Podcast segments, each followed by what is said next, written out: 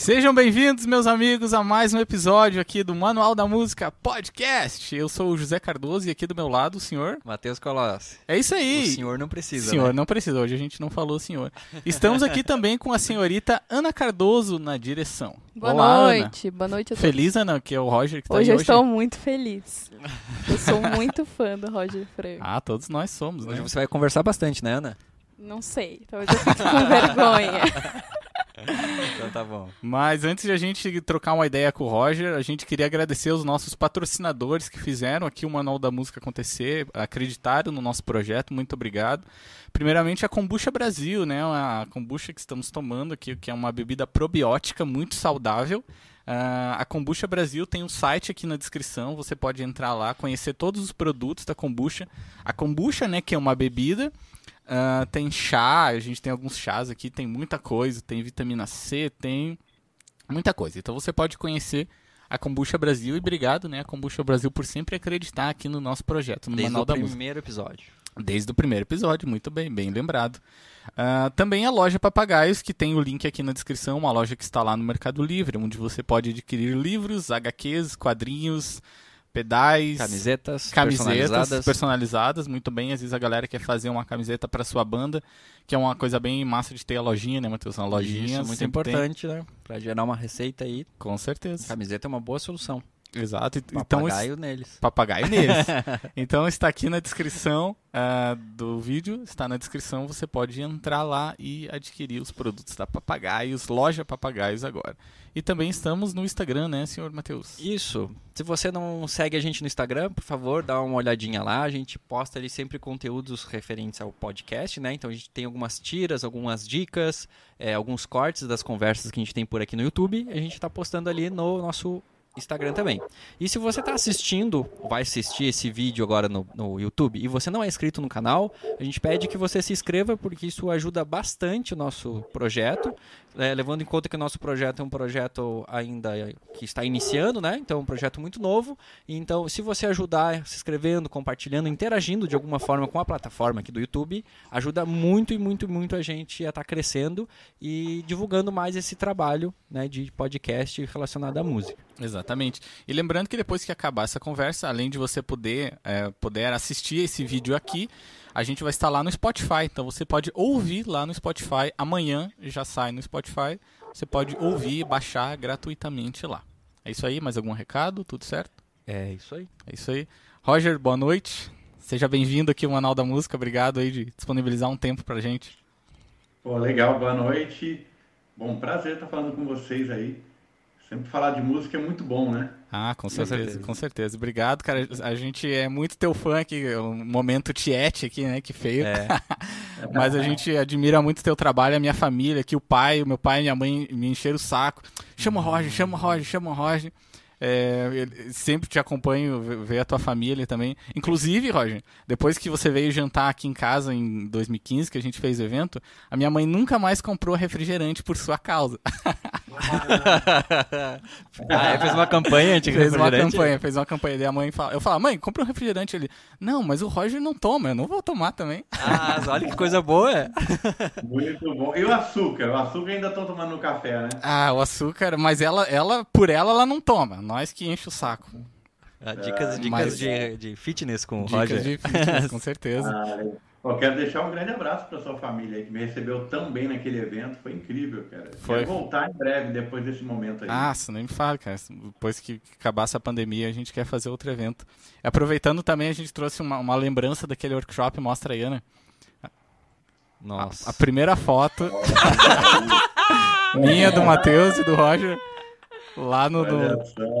Muito bom. Esse aí foi no, pri- foi no primeiro workshop, né? Que tu teve, não sei se tu lembra, mas teve Que- dois. No, em 2015 teve dois é, eventos aqui, um em março e um, e um em novembro com o Sidney, né? Com e aí o esse Sidney, aí né? foi em, prime... foi em março, dia 12 de março, eu não esqueço. Quem que é o de vermelho ali? O cabelão de vermelho sou eu. Olha lá, Meu Deus do céu. É, olha Sobrou beleza aí nessa só. Sobrou, foto. beleza. Ah, deu saudade? Deu saudade de voltar. Ah, com certeza, Show, foi bem show. massa. E Roger, como é que tá as lidas aí? Como é que foi essa pandemia pra você? Trabalhando bastante? Aulas e tudo. É, Bastante, né? Eu já estou na atividade do online aqui há há um bom tempo, né? Já desde 2014, 2015 eu já trabalho bem intensamente online. Né? A minha renda basicamente vem do online e os eventos presenciais são um plus, assim, né?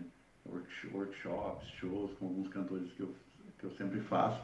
Então já estou nessa atividade do online há bastante tempo.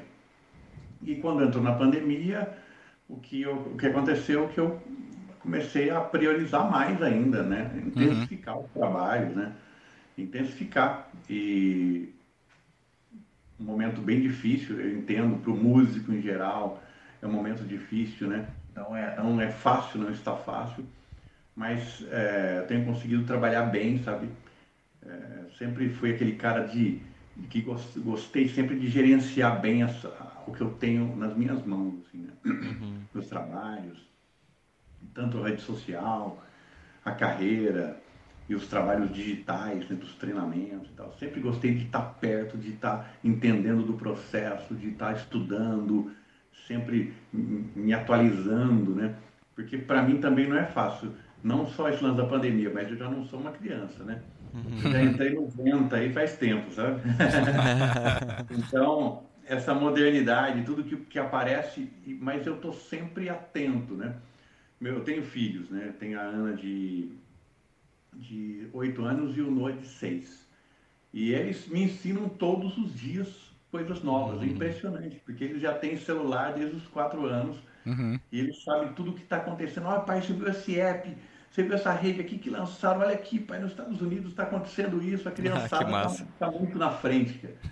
e, e eu vou correndo atrás, tentando me atualizar diariamente, mas eu gosto desse processo. E na pandemia, eu aproveitei para estar mais próximo, principalmente da família, sabe? Uhum. Tanto que nós mudamos, morava em BH, uhum. e em outubro do meio do ano passado, né, no meio do ano passado, eu mudei para Lagoa Santa, que é uma cidade próxima a BH, mais perto de Confins, do aeroporto de Confins, mais interior, uma cidade bem pequenininha, e, e a gente mudou para cá justamente para ter uma paz assim maior, sair do trânsito, aquela correria. Ah, nossa, sabe? que coisa boa. De, de buzina, de barulho. Fala, cara, vamos, vamos para um lugar mais calmo e tal. A gente, a gente tem uma terra perto aqui também. Falou, cara, vamos ficar mais perto. Quando a gente quer, a gente vai para a roça e tal. Ah, que e legal. aí nos programamos e viemos para Lagoa Santa. Aí montei meu home studio aqui para eu trabalhar e, cara, estamos, estamos curtindo de montão. Porque aqui é o seguinte, é, é roça mesmo, você tem ideia? Uhum, uhum. Aqui do meu lado é pasto, aqui eu moro no pasto, aqui é pasto, vai e vai. Silêncio total. É, silêncio. E, e aí a gente pega as bicicletas, vai andar, cara, sai com o cachorro, a gente pega a bola e vai jogar bola, vai fazer as coisas. Cara, é bom demais. Então eu tiro pelo menos dois períodos por dia para curtir com os filhos, com a natureza, assim. E aí mudou radicalmente a minha vida. Então a pandemia, ela, claro, é ruim, né? a gente não, não precisa nem repetir o tanto de, de, de, males que ela vem causando, mas é, esse, esse lado de eu tentar, cara, vamos sair dessa loucura, dessa doideira, isso aí acelerou esse processo. A pandemia só uhum. acelerou, acelerou esse processo e a gente está aqui curtindo de montão, assim, é muito bom, cara, muito bom. Massa, cara. E me diga, e assim, cara, como que foi esse teu start assim para migrar e, migrar para um online? Porque tu comentou que em 2014 ali tu já tava a fundo assim, né, nessa questão online. E não era tão famoso assim, né? Não era tão divulgado. Agora virou moda, né? Todo o lance do curso, né? É necessário agora a pessoa tá online, né? Mas qual que foi teu é. start assim para iniciar assim, falta de tempo, como que foi a Legal. Ó, sabe, sabe o que aconteceu? É, quando começou as redes sociais, lá no começo dos anos 2000, assim, começou forte as redes sociais no Brasil, eu já entendi a importância disso, sabe? Você lembra, lembra do Orkut, né? Sim, sim. Oh, com certeza. Quando, é, quando começou o Orkut, eu, eu cheguei em, em BH em 98, né? E mesmo morando em Rondônia, eu fiz é, eu fiz cursos de computação, essas coisas todas e tal. Mesmo morando em Rondônia, fiz um, um, treinamento sobre programação. Então, desde aquela época, eu já, eu já sempre gostei da tecnologia, da coisa do computador e tal. E eu sabia que isso ia evoluir para a comunicação, né? Uhum. Uma, hora isso uma hora isso ia acontecer. Quando eu vi a, a Orkut começando, eu falei, cara, essa é a chance de eu me, de eu me comunicar com muito mais pessoas. Sim. Até então, eu estava começando a minha carreira ali, 99, 2000. Até então era só no tete a tete, né? Só no presencial e tal. Sim, sim. Quando começou o Orkut, eu vi que todo mundo foi aderindo, falei, cara, isso aqui é uma chave, né? Isso aqui é uma chave para me comunicar com o meu público, ou conquistar o meu público também. E aí, o que, que eu fiz? Eu criei oito perfis de Orkut. Sério? oito perfis, cara. Criei oito perfis, oito e-mails, né? Tinha que ser oito e-mails. arroba bol. É, fez, fez no é, arroba bol também? Hotmail. Hotmail. É, Hotmail era febre, né? Então, é, fiz, era. fiz um monte de e-mail e todos os dias não tinham tanto, tantos navegadores assim, né? Então, eu tinha uns três ou quatro, aí eu tinha que logar em alguns e deslogar todo dia uhum. para atualizar. E eu comecei a postar fotos e tal. Só que eu, como eu não era conhecido, então ficou aquele monte de perfil vazio, né? Com meia dúzia em cada um. Cara, isso aqui não tá certo, né? Como que eu vou me comunicar com o meu público se eu não tenho um público ainda, né? Eu, aí eu comecei a fazer o seguinte, entrar em perfis de músicos famosos que já estavam bem à frente, com muito público, e comecei a convidar os caras para serem meus amigos no Orkut. E eu lembro que eu mandava um, uma, um texto, um texto pronto, assim, né? Olá, sou Roger Franco, sou guitarrista de Belo Horizonte, é, dou aula de música e tal. Vamos manter contato. Estou sempre dando dicas aqui na minha comunidade. Ó, chamando é... o cara já, call to action, né? Chamando o cara uhum. para a comunidade, né? Ó, tem uma comunidade ali também e tal, se você quiser. Também pode seguir, mas vamos manter contato aqui. Estou sempre dando dicas e tal. Todo cara que tinha um violão, uma guitarra na foto de perfil, eu mandava esse texto. e fui o nome do cara. Editava um por um, foi o nome do cara e mandava. E fazia isso todos os dias. Cara. Eu gastava algumas horas do meu dia fazendo isso. Na época eu praticamente só dava aula, eu tocava com o Thales, era 99, 2000, não lembro, 2001, não lembro exatamente quando uhum. que era isso aí. Começo dos anos 2000, com certeza que era. Eu tocava com o Thales na igreja, a gente tocava nos interiores aqui de Minas, mas tocava pouco. E dava muita aula e gerenciava a rede social. Em pouco tempo, eu enchi oito perfis. Eu lembro que cabia mil pessoas em cada perfil. Vocês lembram? Aham, sim, sim, sim. Então, enchi os oito perfis. E rapidamente a comunidade, eu lembro que a minha comunidade tinha 16 mil seguidores lá inscritos, né? Aí eu comecei a gostar do negócio, porque era, eram comentários todos os dias, pessoas procurando alguma coisa, precisando de dicas e aulas e tal. E logo eu comecei a dar aula por Skype, ah. por causa disso. Uhum. Logo que o Skype começou os trabalhos ali, eu usei esse, essa plataforma e comecei a dar aula por Skype. Então, eu já entendi Nossa. a importância da rede social bem ali. Bem cedo, né? Nossa. É, bem cedo. E, e foi muito legal, assim, para mim foi, foi incrível, assim, porque eu consegui alcançar bastante público rapidamente eu lembro que eu entrei no David Keelan, nesse meio ali, entrei uhum. no David Keelan, e, e aí foi, foi quando eu resolvi, eu, eu, eu, eu vi que tinham lançado o Facebook, né? Que aí eu, no meio da, daqueles eventos com o David, eu vi que o Facebook lançou uma plataforma e todo mundo também começou a migrar para o Facebook. Falei, opa, vou para lá também. Né? Aí no Facebook eu criei cinco perfis. criei cinco. E criei uma fanpage. Uhum. Também comecei a fazer esse trabalho. Aí comecei já a postar videozinhos, fotos dos shows e tal. É, e fui, fui entendendo um pouco mais da rede social, dessa comunicação, pegando um pouco do jeito daquilo, né? E, e aí eu peguei e migrei. Os, é, quatro desses cinco perfis eu, eu migrei para a página, né? Eles viravam curtidas na época. Nem sei se, se isso existe, não sei como, se tem como fazer, né? Na época você pegava um perfil com, é, com mil, mil pessoas, né? Uhum. Acho que não sei se eram mil pessoas, se eram cinco, acho que eram cinco mil. Cinco né? mil era, o perfil mil. era cinco mil. É, pegava um cinco, perfil com cinco mil e migrava e transformava ele página. na página. Uhum. Na uhum. página. Então, eu lembro que rapidamente minha página foi para 25 mil pessoas, assim. Nossa, que estratégia genial, cara. É. E aí, só que ninguém, nem todos ficaram, né? Porque era, era, era meio, assim, para um cara que que estava começando, o cara seguir você, ele tem que ser fã mesmo, assim. Às vezes o cara só queria ser seu amigo no perfil, então ele ia lá e, e saía, né? Aham. Então, certo. Então, eu acho que ficou uns 17, 18 mil desses 25 que eu, que eu migrei, né? E aí comecei a trabalhar principalmente a fanpage, né? Aí eu trabalhei bastante no YouTube, tanto que meu, minha, meu canal no YouTube, na, no YouTube, no- na fanpage no Instagram chegou a 200 mil, né? Uhum. inscritos e tal. Então, aí eu trabalhei bastante essa galera e, e vim, depois entrou o Instagram, eu demorei um pouco ainda, relutei um pouco, tá vendo? É a idade, né? O cara vai ficando velho. relutei para entrar, no Instagram, pra entrar no Instagram, mas acabei entrando depois, né? vi que fazia parte. O YouTube também ficou parado por muito tempo, depois resolvi também acionar ele e ativar ele.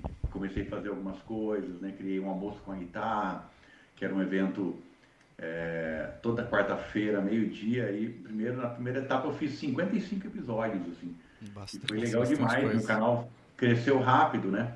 O canal no YouTube também cresceu rápido, eu comecei a trabalhar bem. E, e aí quando deu 2014, olha que engraçado, né? Eu já sabia da importância dessa comunicação. E eu estava um pouco cansado de dar aula presencial, sabe? Tava- Cansa, né, cara? Viajando, é, tava viajando bastante, fazendo muitos shows, mas quando eu chegava, às vezes chegava depois de cinco dias fazendo shows, viajando pra caramba, rodando o Brasil aí.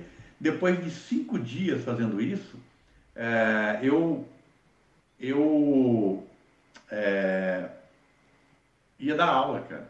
Aí eu ficava cansadaço mesmo. Às vezes eu tava virado e tinha que dar oito horas de aula naquele dia. Eu falei, cara, eu tenho que diminuir esse ritmo, cara, eu tenho que diminuir. Eu casado, né? Já tinha a Ana ah, como filha, né? A filha que, eu, que já precisava de eu estar mais perto. Falei, cara, eu preciso diminuir esse ritmo. Foi aí que um amigo eh, me chamou e falou, Roger, eu estou estudando marketing digital, estou conhecendo esse mercado e, e, cara, eu acho que é um mercado fantástico né? Para música, quase não estou vendo ninguém fazer. Vamos, vamos experimentar algum produto, começar alguma coisa? Eu falei, opa, tô dentro, vamos nessa. E aí começamos. Eu lembro que era que chamava lista premium. Sim, eu, eu era assinante da lista premium. Era assinante, olha Aí. Sim, Foi sim. primeiro- É, foi meu primeiro produto é, digital. O cara assinava e toda quarta-feira, ali no meio da semana, às vezes terça, quinta, mas geralmente quarta-feira ele recebia um e-mail com uma frase de guitarra, né? Uma frase e vinha um texto explicativo e a transcrição. E foi ali que eu conheci esse mercado, porque em pouquíssimo tempo nós tivemos muitos inscritos, sabe? Fiquei impressionado com os números, falei, cara, como pode, né? Em poucos, em poucos eh, dias, assim, a gente teve muitos inscritos, e eu, lembro que era R$ 9,97 a mensalidade, né? Era por assinatura, recorrência, né? E, cara, quando, quando a gente lançou isso, falei, nossa, gente, cara, vamos fazer algo mais estruturado agora, vamos montar uma, abrir uma empresa, que a gente não tinha aberto uma empresa, né? A gente começou algo para experimentar. Foi então que tivemos a ideia mesmo de abrir uma empresa eh, e contratamos mais, um- entramos em sociedade com mais um parceiro que era especialista em, em copy e tal, um copywriter, copy- copywriter, né? E o cara é muito bom e a gente começou a empresa em 2015 ali. E, e temos trabalhado desde então, nós não estamos na mesma sociedade, mas temos trabalhado, trabalhado intensamente desde 2015 já nesse mercado digital, né? Lançando treinamentos e tal, e tem minha comunidade, né? Roger Franco Academy, que é o meu principal produto, né? Uhum. É onde o guitarrista entra do zero ao avançado, uma comunidade incrível mesmo, onde o guitarrista pode interagir comigo e tal, que é a RFA, né? Comunidade RFA, que é o meu principal produto hoje. Mas é, você vê, primeiro eu entendi o lance da rede social, da comunicação. E no tempo certo também, né, cara? Sim. O time Depois é muito senti- importante. É, depois eu senti necessidade de, de ter algo para compartilhar com as pessoas que, que eu não precisasse estar presente o tempo todo, né? Porque realmente você dá aula presencial, é, tenho certeza que quem assiste tem muitos que ainda vivem basicamente de aulas, é cansativo, sabe? É. É, demanda muito tempo, às vezes você não tem uma certa liberdade para fazer outras coisas que você gostaria de fazer. né? E, então eu queria isso. Então, em 2014 eu conheci esse mercado e de lá para cá eu venho estudando. A gente não para, né? Porque tem coisas novas todos os dias. Com certeza. A gente está tentando se, se atualizar. Ô Roger, e nesse lance que tu falou do canal do YouTube, que tu tinha bastante episódios do almoço com a guitarra e outras coisas também, né? Uh, uhum. Uma coisa que, eu, que eu, a gente já estudou um pouco do marketing digital e uma coisa que a galera fala é sempre dar o teu melhor gratuitamente para depois você oferecer isso, né? Você viu isso na prática que funciona, você dá um conteúdo bom de graça e depois você recolhe a galera comprando curso, né? Ou entrando na academia?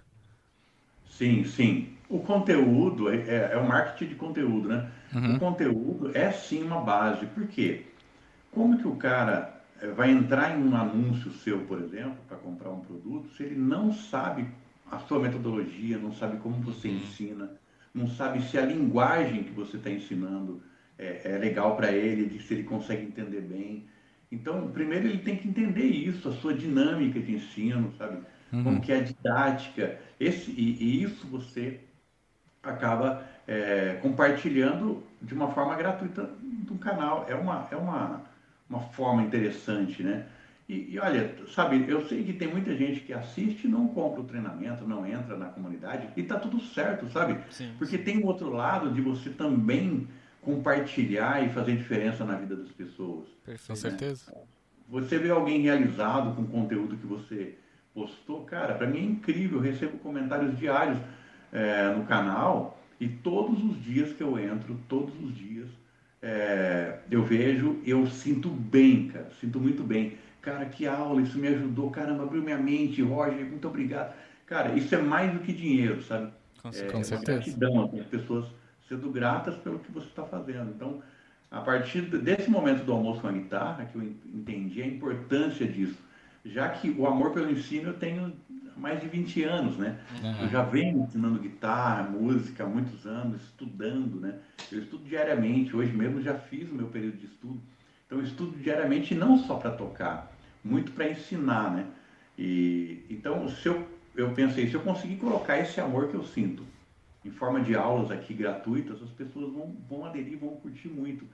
E, e quem pode, né, quem quer seguir, quem quer evoluir com algo mais é, substancial, é, seguindo um cronograma, de uma forma organizada, eu tenho os treinamentos disponíveis. E a comunidade hoje é o principal treinamento.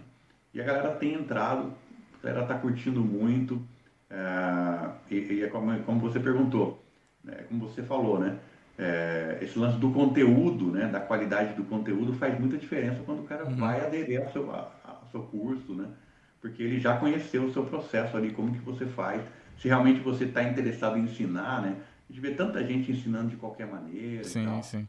Né, às vezes o cara, você vê que o cara está ali obrigatoriamente só para vender um curso. Não é esse o objetivo. Só pela grana, né, também. É, não pode ser isso, né? Não é. pode. E, igual você está falando, você, você estuda bastante guitarra. O que, é que você estuda geralmente, assim, Roger? Hoje eu, eu estudo muito improviso, né? Uhum. Muita improvisação. Estudo valorizando sempre o, as minhas características, né? O que mais sobressai no meu trabalho, que as pessoas gostam, assim. Uhum. E, e, geralmente é o que eu gosto também, porque é o que me faz bem tocando, né? E eu sempre tento valorizar isso e, claro, tirar as arestas, né? Tirar o que, o que não está funcionando, o que está falhando e improviso. É, dessa parte de técnica, harmonia e improviso é sempre a base dos meus estudos, assim. Uhum. É, eu acho que que, o que valoriza a música é, é, é, a música que sai de dentro da gente. Só que certo. eu só consigo tirar essa música daqui de dentro estudando, levando a sério, né? Com uhum. técnica, com, com, com é, fórmulas, com ferramentas, com argumentos, né? E a prática diária faz isso, ela nos proporciona se expressar melhor. E tu, e tu, tira muita música assim de outro, outro guitarrista para entender as, as linguagens dele nos teus estudos também? Como é que tu. Já, já tirei bastante, sabe? Já tirei bastante. Hoje não tiro tanto também, porque eu não tenho tanto tempo, né? Tem uhum. empresa, tem família, tem tanta coisa, então hoje não tiro tanto. Mas eu gosto, sempre estou tirando algumas frases, alguns riffs, né? É, eu gosto, gosto de, de ouvir os músicos, tirar algumas coisas deles mas não, não, é, não é tanta. Não é prioridade. Não é prioridade e também não, não com tanta intensidade como eu fazia antigamente. Sim, sim. Assim. tempo Ah. atrás. Eu fazia isso principalmente para os meus estudos. Hoje eu faço mais para trazer um vocabulário novo, trazer um- Uhum. um, tipo de fraseado diferente, que às vezes é legal você tirar uma coisa de um guitarrista que é referência para você e tocar na sua pegada. Aquilo se transforma é, seu, né? Vira seu, porque você está tocando na sua pegada, é legal. É uma ferramenta importante também. E cara, tu, o que que tu ouve de música assim? Tu ouve vários estilos? Atualmente assim, o que que tu consome de, de música assim? Eu ouço de tudo, cara, eu ouço de tudo. Uhum. É, minha filha está aprendendo violão, né? Certo. Então, eu, hoje eu tenho ouvido muito pop, assim, esse pop nacional. K-pop? musiquinha, assim, é, pop nacional, assim, mais Ah, tá. Porque é, minha filha está aprendendo, então eu tenho que ouvir com ela, a gente vai lá junto, olha, esse acorde aqui, isso aqui. Massa. Mas para os meus estudos, assim, eu gosto muito de ouvir música brasileira, eu gosto muito de bossa nova, muito mesmo, assim. Às vezes eu pego um trecho de uma bossa nova, é, eu copio aquele trecho, coloco dentro de de de um programa aqui é, e crio algo em cima, pego uma Legal. frase de, de uma música, ou três, quatro acordes e crio algo de improvisação em cima daquilo. Então, eu gosto muito de fazer isso para os meus estudos. E às vezes o cara vê esse cabelão e fala, esse cara ouve metal o dia inteiro e tal. Não é isso, cara. Não é. Ótimo, Também gosto de música mais pesada, assim, mas nem tenho ouvido tanto, assim. Não, não tenho ouvido tanto. É, um- tem alguns músicos, assim, que eu até posso citar que eu, que eu sempre gosto de ouvir. um, principalmente, né, esses caras que, que conseguem colocar alma em cada nota. Por exemplo, Andy Timmons, um guitarrista que eu conheci. sim. Incrível. Eu posso falar que eu sou amigo dele e um cara que para mim é um dos guitarristas mais incríveis assim, porque o cara pega uma pentatônica e faz você se emocionar com ela, Muito, muito. uma alma incrível assim. O timbre então, do Andy Timmons é algo, tipo, muito característico É. dele, assim, né? Muito diferenciado, né? É, muito mesmo, muito mesmo. Então eu, eu gosto. E, mas eu sou eclético, cara. Eu ouço de tudo. Eu posso, é, por exemplo, sair com, com a família, vou para BH e tal. A gente pode ouvir um som pesadaço com a família aqui e voltar ouvindo um samba funk. Eu posso ouvir, vou ir para outro lugar ouvindo um soul music Uhum. é, curtindo um blues.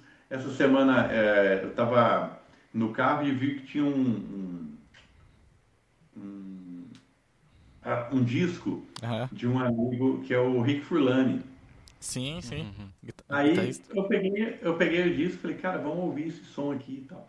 E fomos ouvir o disco do Rick Furlani. E é legal, cara, um disco massa pra caramba, cheio de timbrão, um som de Les Paul brutal, assim. Falei, cara, que, que legal, né? Não- é um, um som que não tá no meu repertório, mas que tava ali. Eu falei, cara, vou ouvir. E eu já tinha ouvido esse, esse disco, sei lá, mais de cinco anos atrás. E aí eu achei esse disco em um lugar, não sei nem se estava, acho que estava no porta-mala, cara. E aí eu falei, cara, vou pôr esse disco aqui. A gente acabou saindo com a família curtindo esse disco e tal. E Noah, meu filho, tá, tá começando a praticar bateria no, no pad ali, no, no praticável. Então ele já sai batendo, né? Já sai batendo tudo quanto é lugar, fazendo virada e tal. que demais. É, Isso é massa. então a gente, eu curto mu- música, cara. Música é música pra mim, é música boa, né?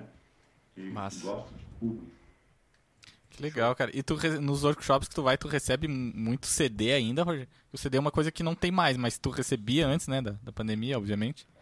Agora não, é nessa parada, né? Mas recebi CD demais, cara. Nossa, recebi CD demais. Muito. E, engraçado que eu chegava das viagens, às vezes, e vinha pro estúdio, e às vezes recebia 10, 15 CDs numa semana, assim, Nossa. cara. Uau.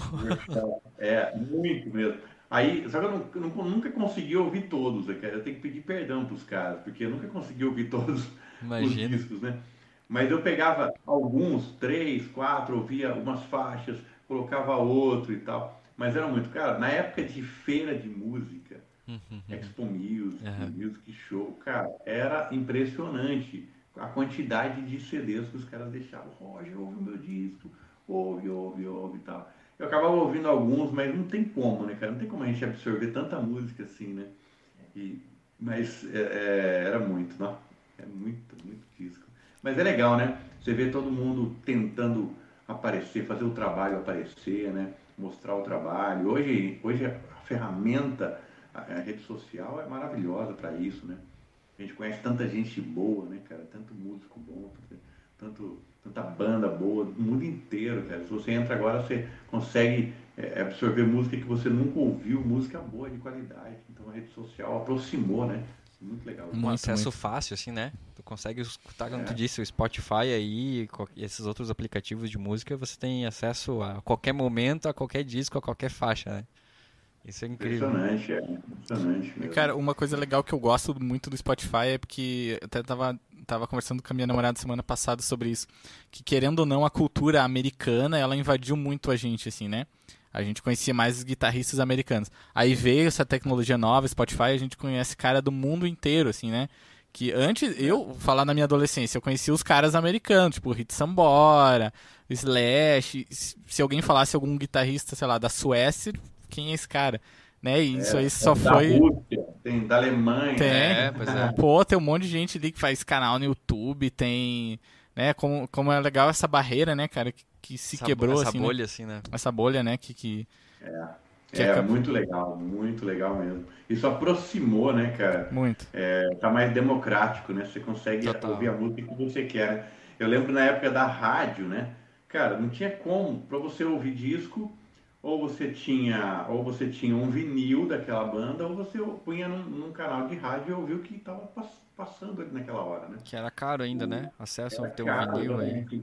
É, não, comprar vinil era caro e tal. Eu lembro que meu pai curtia e eu tinha alguns vinis em casa, mas era pouco. Então, a gente não consumia tanta música igual hoje, cara. Hoje, caramba, é impressionante. A coisa aproximou de um jeito. E fora a acessibilidade às pessoas mesmo. Você consegue se comunicar com as pessoas. Músico lá dos Estados Unidos, aonde for, você manda mensagem, o cara te responde, cara. É, Então, é É. impressionante como que facilitou, encurtou distâncias, né?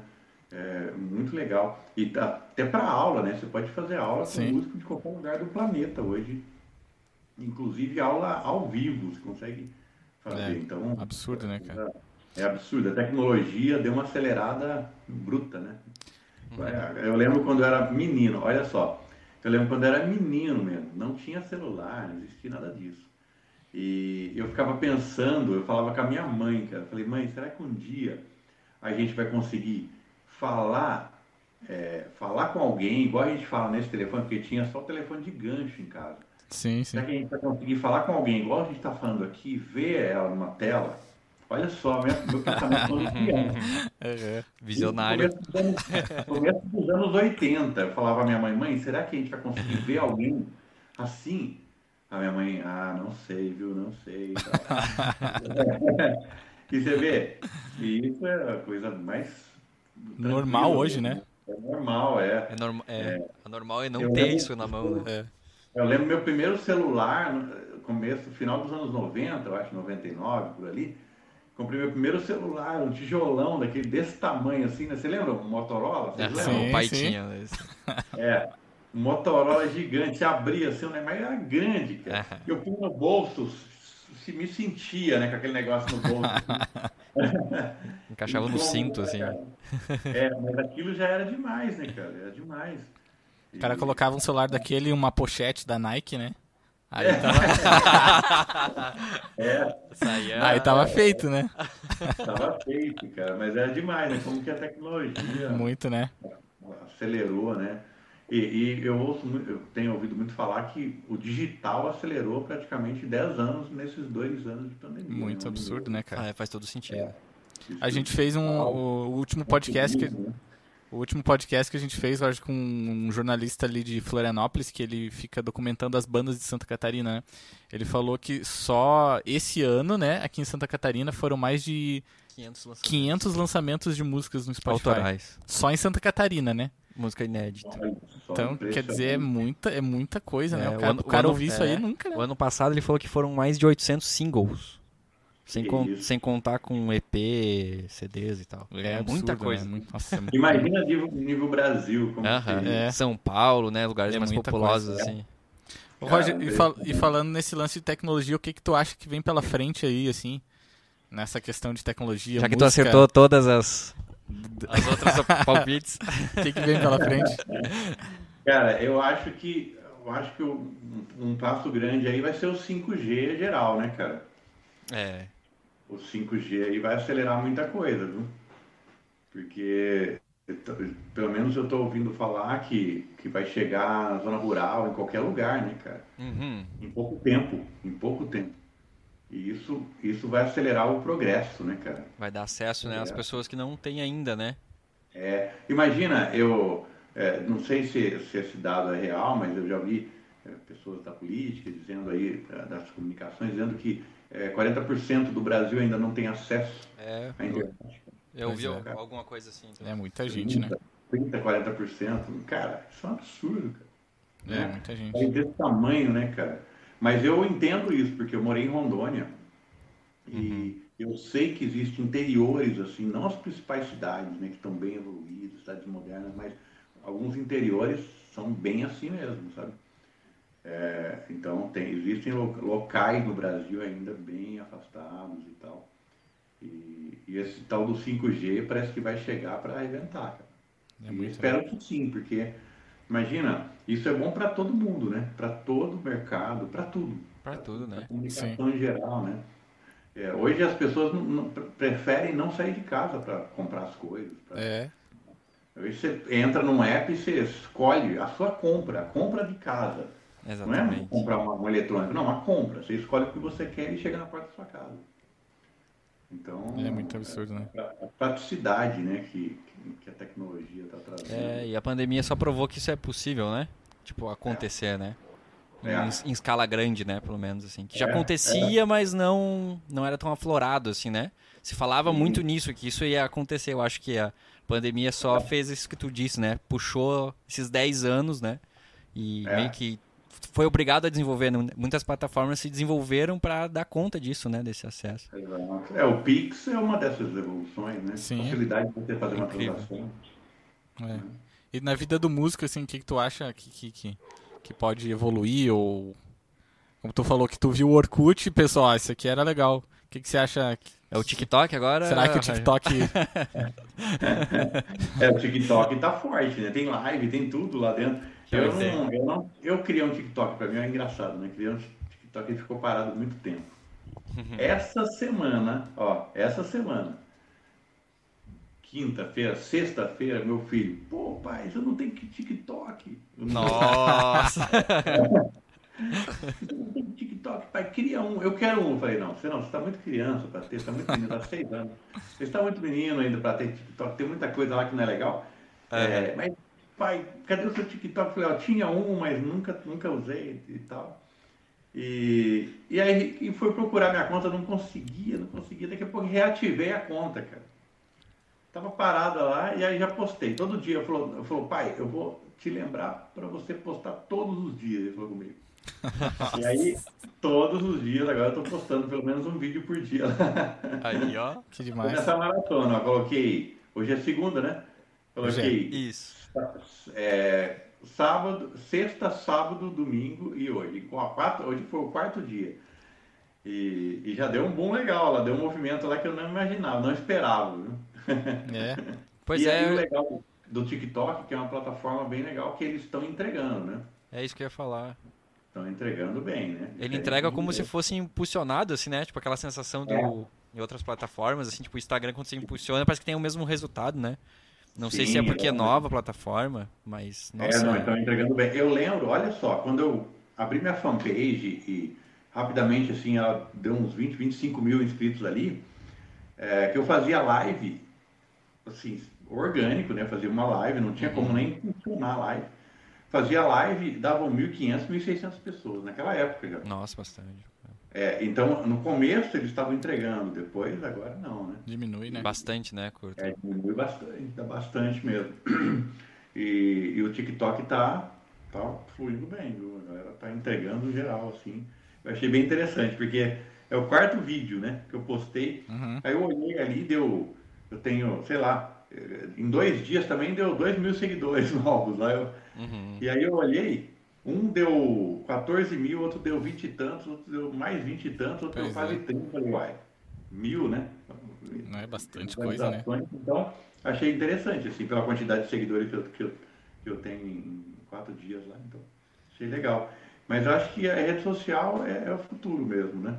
É, não tem, né? de, de você fazer tudo o que você quer, de, não só de compra, mas de envolvimento mesmo.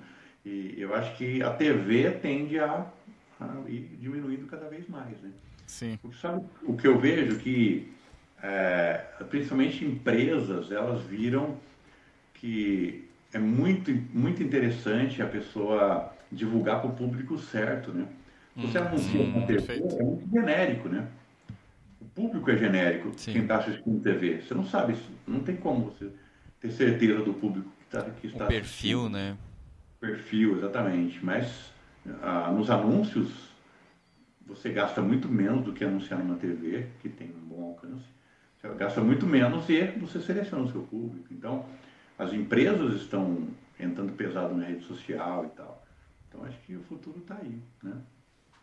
A gente tem uma pergunta aqui no chat, posso ler pro Roger? Manda ver. Por favor. Ah, sobre essa questão de tecnologia, o Alexandre Ataíde perguntou pro Roger o que, que ele acha sobre Impulse Response.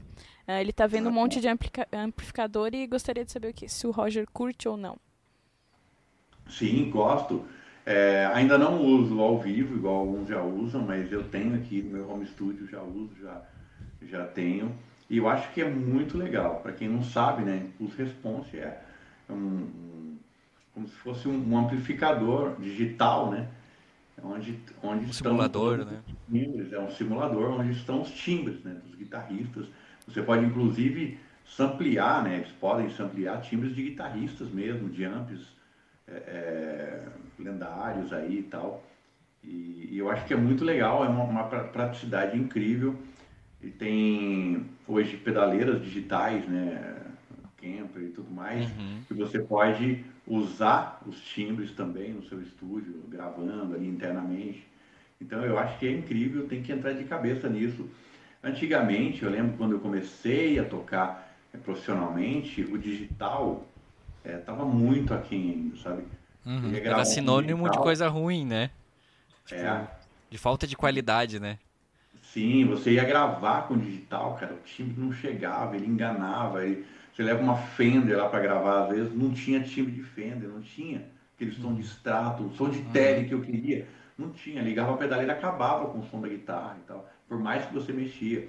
Mas essa tecnologia né, evoluiu demais e hoje você toca com o digital, com as simulações, cara, você compara, eu ainda acho que tem diferença, principalmente para quem está tocando, na cremosidade do negócio. Uhum. Mas os timbres são impressionantes, cara, impressionantes mesmo. Como que a tecnologia evoluiu. Eu uso aqui e, e curto demais, cara, curto, curto demais. É, e tem muitas empresas fazendo, e todo dia tem lançamentos, tem timbres novos, amps novos. É impressionante, assim. Então, vale a pena para quem quer, é, é, é, principalmente gravar em casa, né? Ter Sim. bons timbres. Você nem precisa do seu setup, né? Para gravar em casa, você pode ter o Impulse Response, você pode ter é, equipamentos virtuais aí de muita qualidade, muita qualidade mesmo. Você monta o seu set, inclusive, né? É, como que você quer, qual amp, que tipo de microfone, a, a forma de microfonação, Posição, qual, né? tipo de, é, qual tipo de falante, a posição do microfone, os pedais, a sequência dos pedais e tudo. Você mexe em tudo, é impressionante. Vale a pena, vale a pena. Roger, e quando vocês, você e o Sidney iam fazer alguns é, os workshops, né? Você enfrentava muita dificuldade de, de ampli, assim, quando chegava na- nas, nas cidades? Ampli ruim e tal, não. Então, inclusive, é, com o Sidney enfrentava menos, porque geralmente tinha uma empresa patrocinando, uma empresa, uma empresa de amplificador patrocinando. Hum, Então, é, quando, quando essa empresa estava patrocinando, os amplos eram legais, assim, né? A gente já sabia o que esperar. O problema é quando você ia com patrocínio de, de guitarra só, ou de, de pedal, né? E não ia com patrocínio de amp. Aí o cara punha qualquer amplificador para você. Nossa. Aí, aí era problema, cara. Você não conseguia tirar som no negócio, né? Mas você tinha que tirar som. Eu tenho uma experiência, uma experiência muito legal. Tava, tava tocando com o David, essa muito boa. E o David falou para mim assim, ó, Roger, esse é o telefone do a gente no começo, né, então não tinha uma estrutura e tal, não tinha, a gente não tinha técnico de som, não tinha hold, não tinha nada. Depois que cresceu, depois dos DVDs, tinha uma- aí tinha uma estrutura legal, mas no começo não. Aí ele pegou, Roger, liga pro, pro irmão da igreja do som e pergunta se tem um amplificador de guitarra, porque senão a gente leva nesse evento. Tá, beleza. Então, liguei para ele, aí ele falou assim, não, tem amp, não precisa trazer. Nossa. Aí, vai vendo. Normal isso, né? É assim, né? clássico isso, né? É clássico, né? Não precisa trazer um amp, não precisa, tem amp aqui. E o seguinte, é, o amp é legal, cara. Eu falei, mas como que é o amp e tal? Olha, ele é preto, a frente é amarela. Aí, aí eu falei, é um Marshall. Ele é um Marshall. Ele foi, é esse aí, cara. É esse amp aí. Eu falei, pô, Marshall. Aí tá, conversamos um pouquinho, desliguei o telefone. Tá. Aí chegamos na igreja, uma igreja grande, ó. Igreja grandinha, não era muito grande, mas era uma igreja grande. Aí chegamos na igreja, é, todo mundo montando o seu som e tal. E aí eu fui lá no cara da mesa, né? Falei, ah, você falou do amplificador de guitarra, tem como você pegar pra mim? Ah, vem aqui comigo, você já pega e tal. Entramos numa salinha no fundo da igreja assim, cara. Ele abaixou, não é brincadeira, cara. Ele abaixou no chão, pegou uma caixinha de guitarra desse tamanho assim, ó. Ah, falante de Cara, ouro. era um amplizinho. Sabe aqueles ampli de estudo? Era um. Marshall. Sabe Era um Marshall. Um. Cinco Mas era watts. aquele amplizinho de tudo, pequenininho, sei lá, de 10 watts, assim. Mas uma coisinha, cara, um falantinho assim, um negocinho.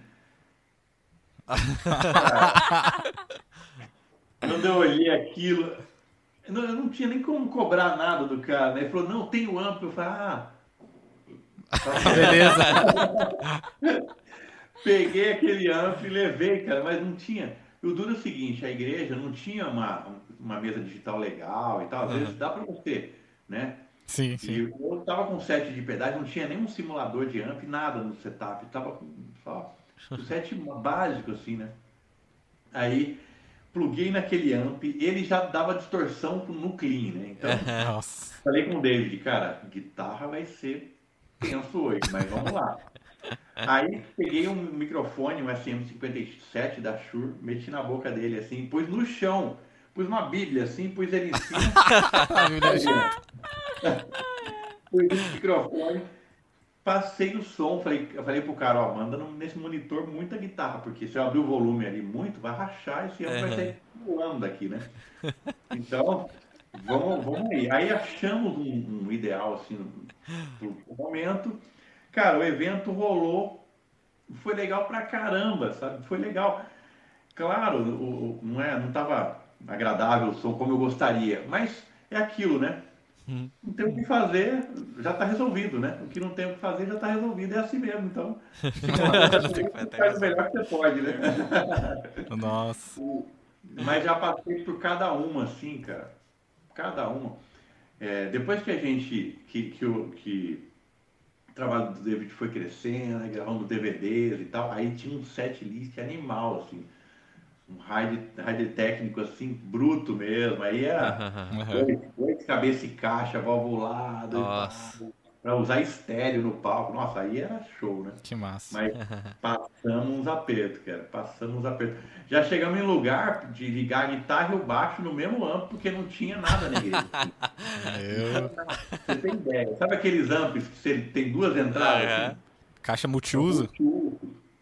Nossa. Aí o baixo lá, a guitarra aqui. Assim. Quando o baixo tocava, a minha guitarra não saía, porque ele parece que sugava toda a energia do negócio.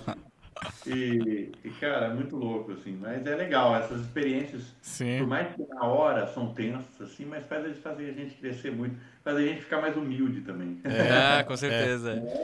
Mas, cara, Aí, co- então- como é importante, às vezes também. Eu tava vendo uma entrevista do, do, do Primo Rico. Não sei se tu conhece, tem um É. canal no YouTube sobre né, Conheço. financiamento. E ele falou que agora ele só exige, tipo, a melhor classe do avião, assim, quando ele vai viajar. Porque pra ele já se tornou trabalho. Então o cara quebrou tanto a cara. O cara viaja toda semana, todo dia, né? O mínimo que ele pode exigir, talvez, como profissional, é um- uma passagem melhor, né? E pros músicos não é diferente, né, cara? Quando às vezes a, a, uma- a banda pede um rider melhor, um ampli melhor, assim. Eh, como vai fazer a diferença na vida de quem tá tocando e na vida de quem tá ouvindo, né?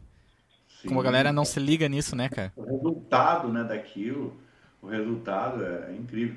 Deixa eu contar uma experiência que eu lembrei. É, você falando de, de estrada e tal.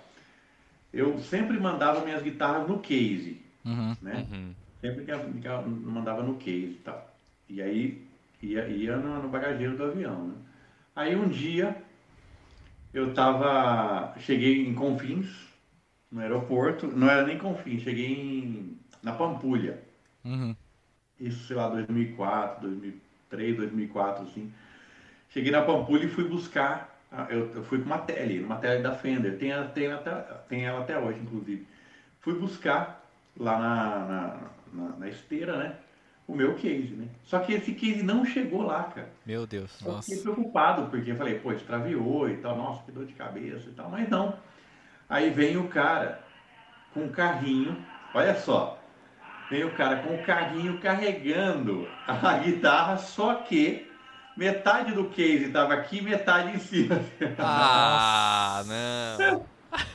Cara, quando eu vi de longe, eu já pus a mão na cabeça e falei, já era, cara. E outra, imagina, era é, uma, uma guitarra assim, era vacas magras, né? Eu comprei com muito custo aquela tag, eu lembro. 2003, acho que era, se bobear até antes. Aí, cara, eu vi aquela guitarra, eu já falei, Nossa, me deu um mal era. aqui. Dá um ruim no cara, tá né? em duas partes aqui, né? Aí quando chegou perto, eu vi, tinha quebrado o case, quebrou o case, o braço ficou para fora, o corpo ficou com o case. E a ponta do braço ficou para fora. Ele arrancou aquilo lá e pôs em cima, assim. Cara, a guitarra não teve um risco, nada. Nossa. Que sorte, Nada. Sorte, né? Mas o case acabou, né? E ah, daquele dia em diante, e eu já pus na minha cabeça, nunca mais vou despachar uma guitarra, um case pra, pra, É muito perigoso, né? Nunca mais. Dali pra frente foi só bag nas costas. Às vezes tinha que levar duas guitarras, punha em bag dupla nas costas. Levava as duas nas costas. Às vezes pegava uma, dava uma pro road levar e, cara, nunca mais despachei. E uma outra vez aconteceu com o meu case de pedais. Eu usava um case de chão de ônibus, assim, que eu mandei fazer. Hum. Case de pedais, era, ele era totalmente quadrado, quadrado mesmo. chão de ônibus com canto bola, aqueles canto bola grandes. Aham. Aquilo era até perigoso, cara. O case. De machucar alguém. machucar alguém, cara. Aquilo era perigoso. Foi de quina, né? Essa cantoneira, assim. É, E aí, eu de dentro, de dentro do avião, nós chegamos, é aquele tempo que você fica ali esperando e tal, para descer. E eu olhando pela janela e eles começaram a descer malas, assim, Nossa. né? E de vez em quando o cara. De é, de vez em quando o cara pegava uma mala e jogava lá no carrinho Nossa. né? Aí tal, cara, eu vi o meu case de pedais descendo. Voando. Eu vi o meu case descendo. Eu falei, não, ele não vai pegar e jogar, cara. Ele não vai, não vai, não vai. Bicho, o cara pegou aquele case. Sério, o case pesava 24 quilos. Puta que pariu. 24 quilos É muito pesava. pesado. O cara pegou, o cara também era um monstro, assim, ó. Era um brutal, assim, de um cara. Pegou aquele case e jogou, na boa, tinha uns, eram uns 3 metros assim, de distância até o carrinho. E o carrinho, aquele carrinho, né? Brá, aquele caiu assim, eu falei, meu Deus do céu, o que aconteceu? Mas não tinha o que eu fazer. Sem né? poder fazer nada, olhando, né? Putz. olhando aquela cena. E continuou, o cara meteu um monte de coisa em cima e levou. Quando, desse, quando é, é, eu cheguei na- lá na, lá na, na esteira para pegar, peguei abri, cara. E, graças a Deus ele estava num case daquele de chão de ônibus com cantoneira gigante. E, porque senão, cara, eu ia passar mal. Aí eu olhei e tava tudo certinho, não tinha nada fora do lugar, tal, os pedais funcionando. Falei, nossa. É, mas essas coisas acontecem, né? É uma, umas experiências assim que nossa, mexe com a emoção do mundo. Mexe com a emoção. ah, certeza. Que tenso, né, cara? Ô, Roger, mas Nossa. pra, pra, vi- pra viajar, colocar a guitarra assim, tu não soltava as cordas? Não, não tem um lance assim? Eu já ouvi falar isso. Não tinha um Eu lance de sol... falar, mas eu nunca fiz não, sabe? É? Nunca fiz não. Eu sempre deixei afinada. E ah, ah, uma outra coisa, quando eu usava Floyd Rose, essa, deixa eu mostrar essa guitarra aqui, ó. Essa aqui foi a primeira assinatura da Tajima com Floyd, né? Foi aquele Legal. RF1. aham. Ó, RF1, né? E ela tem Floyd. Eu mandava dentro do case com a, com a alavanca e tudo, cara. Uhum. Do bag. Dentro do bag com a alavanca e tudo. Aqueles pelos ficavam apertando a ponte assim, ó. Minha nossa. cara, nunca deu problema, bicho. Nunca deu. Não deu nada. Legal. Eu toquei nessa guitarra. Pois é, essa, essa guitarra é incrível. Acho que eu pus errado, por isso não deu certo aqui, ó. Essa guitarra é top, cara, top mesmo. É, eu, eu, tenho, eu tenho algumas dela, essa aqui é a mais velha dela. Por isso que eu deixo aqui, que eu, de vez em quando eu faço um som com ela. Uhum. Mas. E o que, é... que tu tem mais aí nessas atrás aí? Aqui, ó, tem o ARF200, o meu modelo assinatura atual da Tajima, né? Muito bonito esse modelo. Uhum. É. A tampa de embuia e tal. É, o corpo é em cedro. Uhum. É, Bem massa. É muito, muito legal mesmo. Aqui eu tenho uma 635 também da Tajima, uma extrato. Bem legal essa. Legal, né? Uhum. Ela é bonita. Eu gosto, tem um timbrão essa guitarra, tá toda original. Tem um baixo da Tajima. E essa guitarra, olha que legal essa guitarra, ó. Ah, já vi você tocando nos stories. Já viu? É. Essa é uma Les Paul, ela é inteiriça. Olha aqui, ó. Aham. Tá vendo? Uhum. Ela é inteiriça de mogno, uma, feita de uma peça só de mogno. E, tá- e ela é mais fininha, tá vendo? Um Aham. pouco mais fina do que uma Les Paul tradicional, né? Mas olha os detalhes da, da- da construção. Olha esses, esses knobs feitos Muito top. um mosaico, assim, feito à mão, cara. O cara É luthier, cara? O que, que é é? luthier. Meu cunhado, ele mora em Boa Vista hoje. que legal. Ele morava em Rondônia. É, morava, morava em Rondônia e ele fez pra mim e me mandou essa Les Paul, cara. Nossa, de vez em quando eu uso ela. Ela tem os MG ativo 81, 85. Massa, Curto massa. muito essa guitarra. Muito top. É. Mas eu tenho mais um punhado de guitarra, sabe, lá pra trás. tem mais um, um punhadinho de guitarra ali. Eu, guitarra, aqui tem mais algumas, mas lá pra trás tem bastante guitarra porque eu, eu guardei todas as guitarras que eu comprei desde a minha primeira, sabe? É, tu tem desde a tua primeira guitarra. Tenho. E é só a primeira, a primeira eu não tenho. Olha que, que coisa, né? Porque era uma Jackson JDR. Aham. E essa eu comprei, meu pai me ajudou, eu comprei. Foi aquele começo, né? Eu vou contar a história toda, então, vai. Não, fique à, vo- fique à vontade. É, foi assim, foi assim. Um, um amigo meu, eu era batera, desde os 10 anos de idade, tocando bateria e tá, mandando ver na batera. E fomos para Rondônia, e eu continuei tocando em Rondônia, fomos com a família, meus pais moram lá, tem terra em Rondônia, um lugar maravilhoso. Sempre que, que eu posso, eu tô lá com eles. É, e aí fomos para Rondônia, e lá em Rondônia, quando eu tinha lá para os 19 anos mais ou menos, meu pai me deu um violão. Aquele tonantão, né? Corda dessa altura, você sabe, né? É, isso aí é ótimo mesmo. aprender, né? Tá ligado, né? Musculação. É, aquilo é uma malhação violenta, né? O cara fala hoje, ah, você tem uns ligados legais, porque você não teve um tonante. É isso mesmo. então, aí eu fiquei, só que eu não, não me animei muito com aquele violão não, sabe? Aprendi uns acordes e tal, mas não, não me animei muito. E continuei tocando bateria, tocava em bandas lá em Rondônia e tudo. E aí, um amigo meu ganhou um aparelho de laser disc, né? Vocês nem lembram, né? Vocês estão novos, né? Não, tô ligado. Lembra do laser disc LD? É isso aí, eu Não, não, não, não. peguei. Era um vinil desse tamanho, cromado, assim. Igual um vinil, igualzinho um vinil, ou um CD desse tamanho, cromadão, assim, que era a melhor qualidade de áudio e vídeo que existia no momento, sabe? Uhum. E aí um amigo meu falou, Roger, ganhei um LD, o negócio é demais, cara, a qualidade, você precisa assistir, vem aqui em casa ver esse negócio. Então, vamos lá. Só que ele só tinha um LD, né? Então só tem esse, põe aí, né? Ele colocou, era o LD do Pulse, do Pink Floyd. Nossa. Uhum. Cara, quando ele colocou aquilo, na hora eu já comecei a ficar ligado no guitarrista. Eu batera. Aham. Comecei a ficar ligado no guitarrista, cara. Nem liguei, nem liguei pro pro pro pro batera, nem liguei, cara. Falei, não, isso, negócio esse baterista aí não, não dá não. A bateria não tá com nada. É, eu fiquei ligado no guitarrista, cara. O cara tocava solos, é que meu arrepiava, fiquei emocionado ouvindo os solos. E eu já falei com ele, né? Porque eu não estava acostumado, tá, não estava nesse meio da, da guitarra. Falei pra ele, quem que é esse guitarrista aí? Quem que é esse cara aí, bicho? Cara bom. Ele falou, esse é o David Gilmour.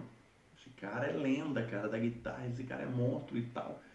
E, resumindo, eu saí da casa daquele amigo meu, guitarrista já, cara. Saí dali, saí dali guitarrista, cara. Saí dali doido, doido, doido, doido. Falei, quero comprar uma guitarra, quero tocar aquele solo daquele cara.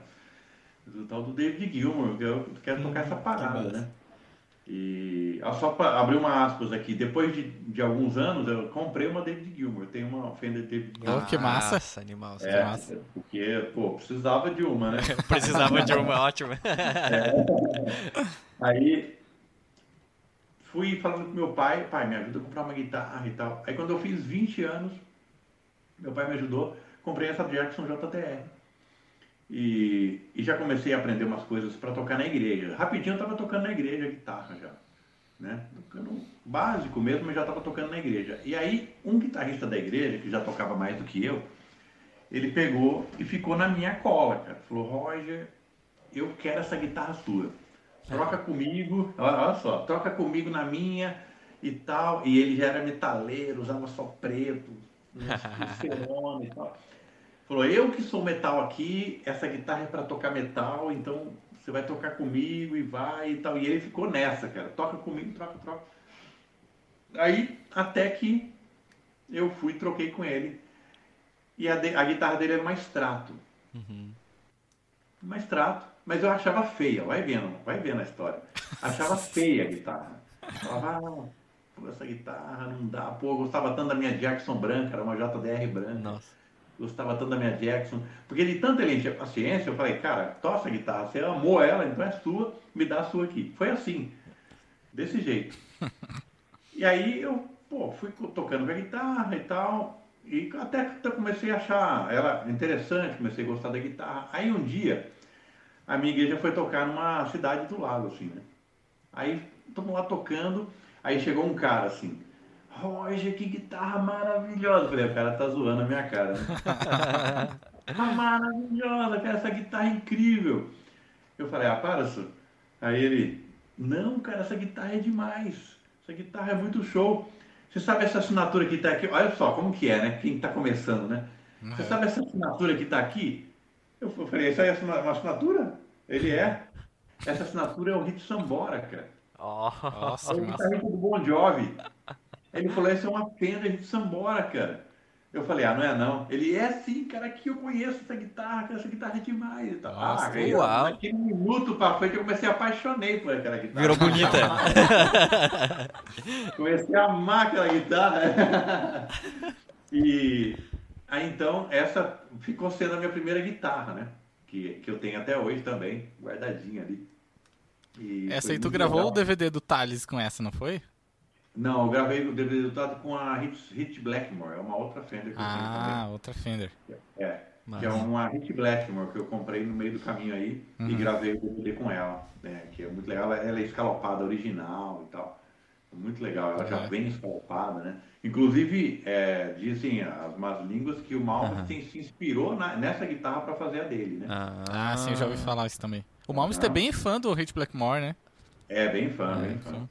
Você vê que até a onda do começo assim, é, é parecido, ele tem referência mesmo, tem inspiração. Verdade. Aí, só para completar a história, aí gostei demais da guitarra e tal, e tudo bem.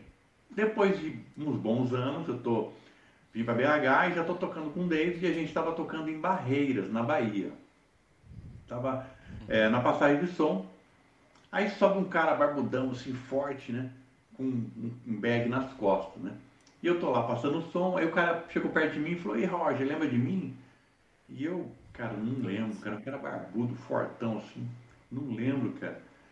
O cara, ah, faz uma força aí, não, não lembro. Ele, eu sou o Chicão. Eu falei, o Chicão de Rondônia? Ele, é, sou o Chicão de Rondônia, cara, que trocou a guitarra com você. Eu falei, nossa, ah, eu tenho que pedir perdão. Eu falei, eu tenho que pedir perdão por você, pra você, cara.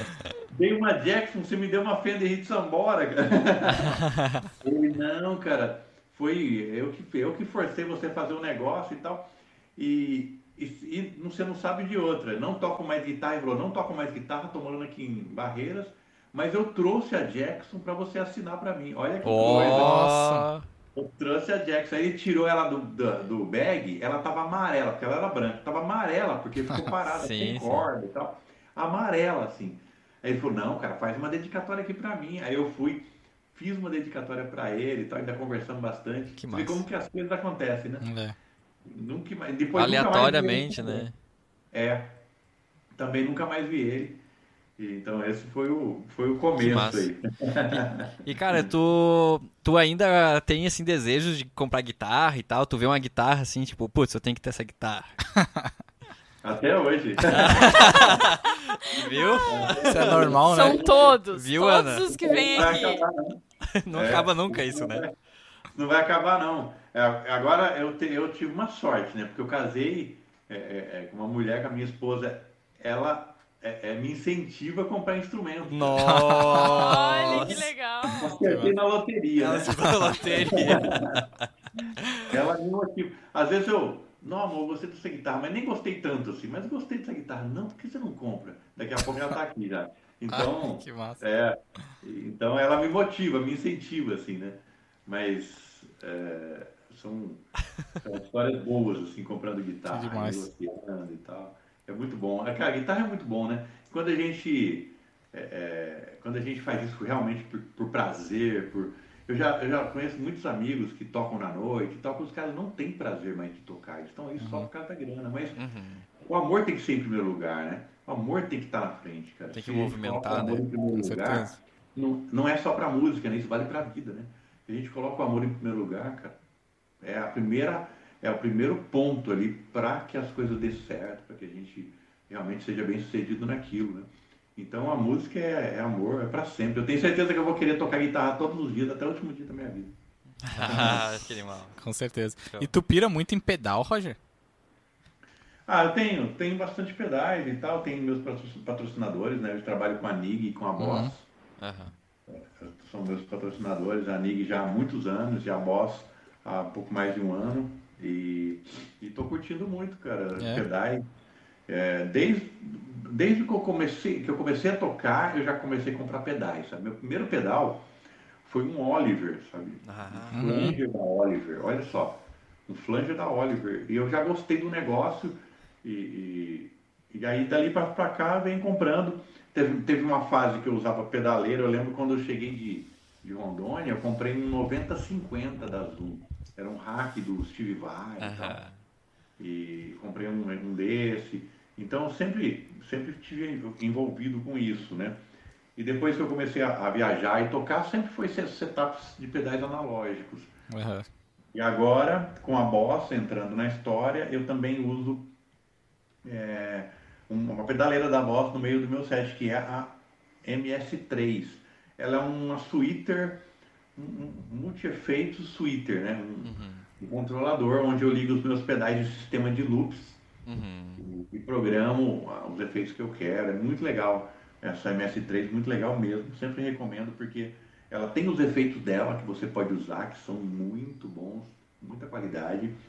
É, e tem os, os send return para você ligar. Sim, Mais pedais. é, exatamente, os seus pedais externos e tal, muito legal mesmo. É, quando eu tenho tempo, eu sempre estou programando novos, novas misturas e tal. Aí eu tenho dois setups, eu tenho três, né? Um bem pequenininho mesmo que eu coloquei só é, cinco pedais em sequência, assim, tá mais ou menos assim. Coloquei cinco pedaizinhos, mas só os básicos, mas para quando eu vou para um ensaio, para um lugar, mas como a gente não está saindo para ensaiar, então nem tenho usado. Aí fiz um intermediário, que é esse que eu levo para shows, workshops, onde eu pus esse controlador. E tem um bem grande que está guardado, empoeirando aí em algum lugar. mas, mas eu sou apaixonado por pedais. Tem um armário aqui, ó. Dá para ver um armário aqui atrás, ó. Aqui, ó. Uhum. Tá? Sim, sim. Aqui, aqui tem um armário, né? Aquele armário ele tá barrotado de pedais, onde é, os pedais que eu vou tirando do set, sempre a gente vai trocando, renovando, né? Eu vou pondo lá dentro, assim. Então, tem muitos pedais. Já tem pedais que deve estar parado ali com certeza há mais de 10 anos, assim, que eu nem sei onde. Eu não sei que, Que que som que dá mais. demais. né? Tu ganha É. muito pedal, assim, das empresas que te patrocinam? Eles te enviam bastante coisa? Sim, sempre envia um lançamento, né? Tem um É. lançamento novo, tem um, um- pedal novo, aí, às vezes eles estão desenvolvendo um pedal e, e- e querem que, que a gente querem que a gente Teste, é, uma opinião. teste e tal. Então sempre, sempre isso acontece. Também mandam protótipos. Então sempre Massa. pedais novos aqui. Tem um pedal legal da Boss que me, me enviou ano passado, que é o, o Angry Driver. Cara, eu tô curtindo demais esse pedal. É um pedal mais novo da Boss também, porque ele é um, um pedal em parceria da Boss com a JHS. Hum. Show. Eles montaram um pedal, né?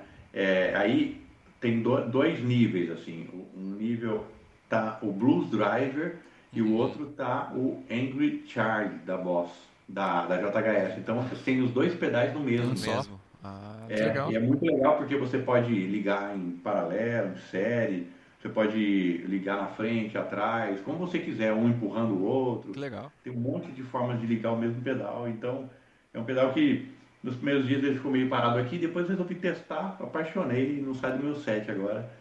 E um pedal que eu tô curtindo muito, chama Angry Driver. Angry Driver. Ah, legal. Da Boss. Ele é branquinho com os escritos vermelhos. Hum, acho que eu, já vi, já vi esse aí. Bem massa, É cara. um pedalzão, cara. Blues Driver é um drive tradicional, né? Um. É animal, né? drive, nossa, animal, muita dinâmica, né? Tô achando que a esposa pediu um iFood. Aí... Aí, porque buzina na roça é só essa. Fazendo na roça. É, ouviu uma buzina aqui na roça. É, então, é é um pedal que eu estou gostando, gostando bastante.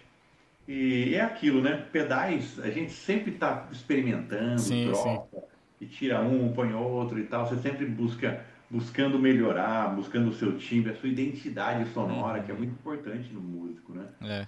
Então eu estou sempre fazendo isso.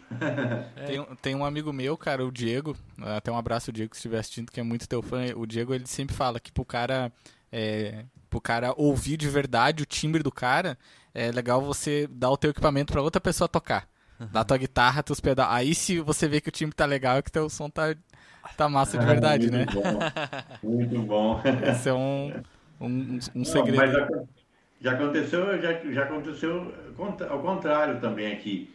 Logo que eu mudei pra cá, eu trouxe alguns amigos aqui em casa e tal. Uhum. É, e aí a gente veio pra cá fazer som, claro, né? No sabadão fizemos, viemos tocar e tal. E, eu, eu, um amigo tava ouvindo eu tocar num, num, num pedal, mas eu tinha acabado de pôr, pôr o pedal no set, mas eu não tava, não tinha achado o som do pedal ainda. né? Tava experimentando, mas ele falou, cara, que somzaço esse pedal. Nossa, deixa eu tocar. Quando ele tocou, eu falei, cara, mas na minha mão esse pedal não sai o mesmo som, cara. Esse timbre não acontece e tal. Eu falei, cara, manda a mão nesse negócio aí, acha um som, né? Aí ele, olha só, ele ouvindo eu tocar, tava lindo. Quando ele foi tocar, ele não achou tão legal. Ele mexeu no pedal e falou, cara, que som de. Achou o som dele. Então o pedal tem muito isso, né? Aham. É verdade. Você ouve um pedal, o cara tocando não tá tão legal. Quando você vai tocar, você apaixona. É isso, é, é gosto, né? É ouvido, é, timbre, é muito, muito É, legal. a mão do cara, né? Bem particular, né? Mão, claro, a pegada, né? É isso mesmo. Que demais. Nossa. Ô, Roger, e tu chegou a tocar com, com o Paul Gilbert, né? Sim. Como é que foi essa experiência? Isso foi no começo da tua carreira? Foi no começo, foi no começo. Comecinho dos anos 2000 ali, quando ele veio, veio no Brasil. Eu não sei se ele já tinha vindo, acho que é o primeiro workshop que ele fez no Brasil, viu? se eu não me engano. Mas, é, pelo menos em BH foi. E foi num teatro grande aqui, foi muito legal que o produtor me ligou. Eu já sabia que ele ia ir, eu falei, cara, vai ser legal demais. E o produtor me ligou, Roger, vai ter um Pugilber aqui, e aí chama, geralmente chamam uns caras para fazer uma jam, você anima? Eu falei, opa, põe aí. Com certeza. né? E foi uma experiência muito legal. Ele é um cara muito engraçado, né? O É. Gil é um cara engraçado, assim. É, então, e cara, gente boa, cara. Mesmo falando dele e do Steve Vai também, que eu tive a oportunidade de tocar junto. É, pois é. Caramba, o cara também, uma humildade, assim, uma generosidade incrível, cara. É, todos esses caras são impressionantes. Caras que às vezes até poderiam ser um pouco mais de estrela, assim e tal. Cara, o cara atende todo mundo numa boa, com cara boa, curtindo, sabe? Não tem essa de, ah, não me toque, não chega, não, não tem isso Aham. não. cara. Pois é, eu né? fiquei- é, eu fiquei impressionado, assim, com, com eles, principalmente com, com o Vai depois, né? Porque eu- que é a lembrança mais recente, né? Mas eu lembro que o Paul Gilbert também foi um cara muito tranquilo. E, e o outro, um outro cara que também tive a oportunidade de tocar E agora, é que eu falei que é o Timons, que pô, o cara é uma, uma, uma, uma generosidade incrível, assim, um cara doce, né? Impressionante. É muito legal ver esses caras, porque os caras conquistaram muito, né? No Uhum. mundo. Referências, assim, né? Referência e mantiveram os pés no chão, né? É, e é isso mesmo, né? A gente não precisa achar que é melhor do que alguém, a gente não precisa achar que está acima de alguém. Não tem isso, né, cara? Não pode ter isso, né? É, Não é à toa que são referências, né? Às vezes isso também tá interligado, né? Deixa eu contar uma experiência legal da, da Jam com o Steve Vai, que foi o seguinte, né? Eram sete participações naquela noite. Sete caras iam tocar. E eu, como né, o mais vintage da turma, né? Mas vintage. Turma, eu, faço, até luzes, né, para participar do evento. Mechas. É, pra ficar mais legal. Aí eu fui, fui escalado para ser o último. Olha só. Eu queria entrar já tocando. Falar, já, já fa- faz a minha parte aí, já tá tudo certo, né? E aí eu vi os caras tocavam e voltavam. Falou, cara, não consegui tocar nada. Foi, foi piorando a situação para mim, né? Cara, não consegui tocar nada. Fiquei frio, comecei a suar, cara. Deu dor na minha barriga. Eu, cara, os caras, a emoção ataca, né? Aham. Os caras não conseguiam tocar. Todo mundo saía de lá e falava, cara, não toquei nada, bicho, errei demais, que nervosismo e tal. E eu lá pensando, né? Eu vi que era uma backing track em Ré menor. Eu falei, cara, o que, que eu vou fazer, né? Porque se eu chegar lá, igual todo mundo tá fazendo, né? Eu quero fazer uma coisa diferente. Aí eu, no camarim, eu fiquei pensando, em Ré menor, vou, vou tocar, vou criar uma onda aqui, vou pensar numa onda aqui para fazer, para ele, ele tocar comigo, né? eu É, chamar ele para vir pra, pra- Porque se eu ficar tocando a onda dele, é, não tem porquê, né? Aí eu tive a ideia de fazer o brasileirinho, só É. que Uhum. em vez de, de, de usar o acorde maior e menor, usar a terça e quinta, né? Aham. Aí eu fiquei fazendo aquela onda, quinta, quinta diminuta só. E tava junto com a terça menor do Ré. E ele veio junto fazendo um dueto, cara. Olha que É, legal. eu, assisti hoje esse Cara, vídeo ainda, eu achei sensacional. Quando, quando, começamos a tocar essa onda, eu já fiquei solto, já me deu um alívio, assim. Falei, cara, que legal, vai fluir. Vai ser legal, né? E foi legal, claro. É, tem aquela pressão, porque o som dele tá gigantesco, ele tava usando dois Aham. marcos, assim, com setup bruto. E, e a gente ligava num ampzinho no canto, assim, né? Um drive ligado, você só plugava a sua guitarra lá, né? E, mas, cara, foi divertidíssimo. Não dava nem de levar pedal, nada, é só ligar no ampli e meter bala. ligava no- É, no, no, tinha Direto. um pedal no chão e você acionava uma distorção que estava no chão, Ah, no amp, o amp microfonado e ia, mas era um amp pequeno com pedal, né? Então não tinha nada assim, não- acho que não tinha nem delay nessa parada. Era só um drivezinho mesmo assim. E era um jogo Mas, meio cara, rápido, é, assim, né? é. Tipo, entrava É, um, é. saía, entrava um, saía. É, mas tá tudo certo, né? O cara entrou no negócio, tá certo. Claro, claro. Mas é, depois foi divertido, cara. Foi fluindo assim e foi legal. Mas é, é- são experiências muito divertidas que a música proporciona pra gente. Muito bom. Com certeza. Ana, tem alguns comentários aqui pra, pra ler antes da Temos, gente sim. finalizar? Aham, ah, o pessoal só perguntou pro Roger se ele pode citar o nome do luthier, que é o cunhado dele, que fez a guitarra Ah, ali, Les Paul, que o é, pessoal tava posso sim. perguntando. Posso sim, você pode achar ele nas redes sociais aí, tá? É Luiz Flor. Luiz Flor. Luiz Flor. Tá aí, pessoal. Luiz Flor. É, É, é o nome dele e a marca também dos instrumentos que ele fabrica e tal. Ele é top, cara. Luiz Flor é. Massa. Demais. Massa. Ele é muito detalhista, né, cara? Muito detalhista. É uma obra de ele arte, mostrou né, uma cara? tele- É, ele mostrou uma tele que ele fez também lá, impressionante. Então ele é muito bom. Que e é demais. uma a uma, né? Faz uma a uma mesmo, com todo cuidado e tudo. Massa. Legal. Que demais. Tem mais aí, Ana? Ana. Temos mais um aqui, eu não sei se eu vou falar certo. é o Adriano queria saber sobre essa mesa bug, acho que é, Mesa bug. que tá ali Mesa atrás bug. do Roger. Ah, Eu- É, é a mesa Bug, esse é um dual rectifier da mesa, muito legal. É, eu já ti- tive a oportunidade de ir nos Estados Unidos e comprar alguns equipamentos e esse, esse é um deles, né? É, que eu- quando a gente foi gravar o DVD da For Action, nós fomos para São Francisco, Califórnia, né, gravar esse DVD. E nós ficamos em Oakland, que é o estúdio, onde é o estúdio do Green Day, né? onde Uhum. nós gravamos. E próximo, ali na Califórnia mesmo, próximo tinha a fábrica da Mesa Bug. E o Sidney, Sidney Carvalho, ele tem o apoio do, da, da Mesa Bug nos Estados Unidos. Então, qualquer trabalho que ele for fazer lá e tal, eles cedem equipamentos e tudo. E aí o Sidney, claro, a gente estava lá, e aí galera, e aí, galera, vamos conhecer a fábrica? Claro que vamos. Claro, né? Ah, animal. Que programa, né? Conhecer a fábrica da Metabook. E aí fomos conhecer, foi uma experiência muito legal, incrível mesmo. Conhecer todo o processo, a galera né, né, fabricando ali, desenvolvimento, andamos nos setores lá e tal. E aí no final ele, o, o, o rapaz lá falou pra gente, olha, o gerente, lá, não me lembro o nome dele, é, falou pra gente, olha, se vocês quiserem comprar equipamento, a gente faz aqui o preço de custo para vocês e tal. Uma, uma coisa bem legal, Que massa. né? Então fique à vontade. Imagina, saímos arrastando de lá, né? Todo mundo comprou e tal. Foi, foi legal demais, assim, compramos um monte de coisa. Amp, cabeçote, caixa, pedal, tem de tudo nós compramos lá. Esse aí veio lá da. da- Esse aí que tu tem veio lá. Veio de lá e mini rectifier também, trouxemos. Bah, que massa. Caixa. É, o Sidney trouxe uma caixa 4 de 12, olha que, que coisa, uma 4 de 12 da mesa.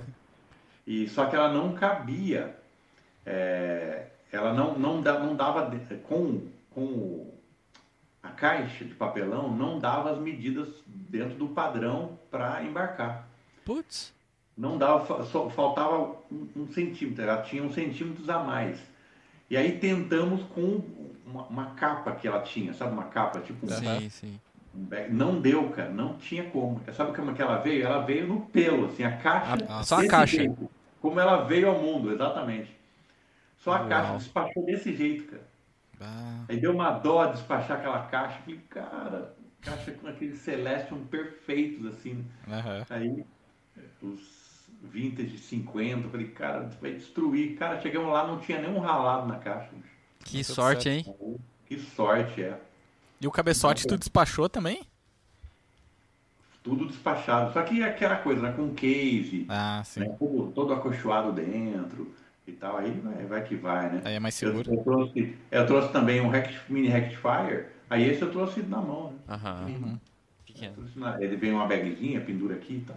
Que legal. É, mas foi uma experiência boa, foi uma experiência legal. E, a- e a fábrica é, é pequena, a gente acha que é aquela coisa monstru, monstruosa. Não, é pequena a fábrica, pouca gente trabalhando, assim, um a um mesmo, os caras fazendo. e tal. Que massa. Muito legal. Por isso que tem essa, essa Qualidade. qualidade toda, né? É, a qualidade toda. Demais. Então foi demais conhecer vários programas assim nos Estados Unidos bem interessantes. Esse, esse foi um deles. Assim. Show. Que massa. Ana, a gente tem uma última pergunta ali pra gente finalizar. O seu Jardas. Deixa eu dar uma Nosso amigo Jardel, aqui. que tá sempre acompanhando aqui. Um abraço, Jardel. Vamos deixar de ler a pergunta dele. Tá, vamos, deixa eu ler aqui então, na íntegra. Ah, então ele perguntou: Roger, tem um vídeo seu no YouTube sobre sincronismo de digitação. Me diz com uma hora diária de estudos é possível furar a bolha e passar a tocar com mais qualidades? Abraço, referência demais. Valeu, Jardel. Obrigado por acompanhar. É, olha, uma hora de estudos dá para você evoluir muito na guitarra. O que faz a diferença não é a quantidade de tempo que você vai praticar, tá? O que faz a diferença é o conteúdo que você vai praticar e como você vai diluir isso. Por exemplo, você falou do sincronismo. Se você pegar uma hora só praticando só esse exercício, certamente você vai ter uma lesão. Porque é um exercício para desenvolver a velocidade, a precisão entre as duas mãos, o sync, né? Perfeito entre as duas mãos. E é um treino técnico que exige muito do físico, da mecânica, da musculatura. Então, se você ficar repetindo esse exercício por uma hora, você vai ter uma lesão em pouquíssimo tempo. Então, não faça isso. É, pega uma hora de estudos, mas estuda é, é, essa parte da técnica. Primeiro, acho que o primeiro ponto que você tem que fazer é definir quais os pontos você precisa evoluir. Quais os pontos você acha que precisa evoluir. Tá? É, Faz uma listinha do que você toca bem e do que você precisa evoluir. O que você toca bem, você não precisa ficar estudando todos os dias. Né? É gastar tempo à toa. Pega o que você tem necessidade, faz uma listinha das coisas, dos pontos que você tem necessidade, procure conteúdos a respeito desses pontos e divide a hora de estudo em todos esses pontos, entendeu? Você tem seis pontos, aí você tira 10 minutos para cada um, então, ou 5 minutos para cada um, com um minuto de descanso, de descanso entre cada tema, você treinou todos os seis temas e treinou com qualidade, né? Uhum. Então, é por aí. Tem que se organizar. A organização dos estudos, ela vale mais do que a quantidade de tempo que você pratica. Eu conheço pessoas que passam três, quatro horas com a guitarra na mão e não, faz, não sai do lugar. Porque começa empolgado, depois de 10 minutos o WhatsApp toca, ele pega o WhatsApp. Aí pega de novo. Depois de 5 minutos, uma notificação do Instagram, ele vai ver o que está acontecendo. Aí ele uhum. passa 4 horas com a guitarra no colo. E somando o tempo, ele estudou 20 minutos, 30 no máximo. Uhum. Então, Coisas aleatórias. Foco, é, o foco, a concentração. Se vai estudar uma hora, você tirou aquela hora, tem que ser sagrada, cara. Passe aquela hora sem olhar rede social, sem sair do foco, sem sair do seu cronograma. Em poucos dias você vê um, um resultado impressionante, assim, impressionante. Eu posso dizer por mim que eu comecei a tocar aos 20 anos, com 22, eu estava vivendo profissionalmente da música já. Demais, é, demais. Trabalhando profissionalmente e ganhando dinheiro com música. Então, é, você evolui rápido com organização. Eu foco muito isso, esse tipo de, de, de cronograma, de organização uh, nos meus ensinos, nos meus treinamentos, nas minhas aulas também. Inclusive nas aulas aqui gratuitas aqui no canal, sempre eu passo a forma, como que você treina esse conteúdo, como que você alcança um resultado praticando isso. Isso faz diferença. Inclusive na minha comunidade RFA, eu tenho uma masterclass lá dentro que se chama Mapa da Evolução, onde eu te ensino a montar o seu mapa. O que é o mapa da evolução? É saber o que, aonde você precisa evoluir, quais os pontos e como chegar lá através é, desses pontos, dessa prática. E isso é muito importante, é fundamental. Não adianta você ter acesso a um bom conteúdo se você não sabe praticar ele. É igual você ter um carro animal que você sonhou e você não tem carteira e não sabe é. dirigir. Igualzinho, né? É igualzinho. Então, não adianta. Você tem que saber, tem que ter acesso ao conteúdo e saber como diluir aquilo e fazer aquilo se tornar realidade para você. Tá Perfeito, é isso aí. Tá Boa. Tá respondido. Grande resposta aí, Grande Jardel. Resposta. O Jardel tem, bom uso. tem coisa para estudar aí.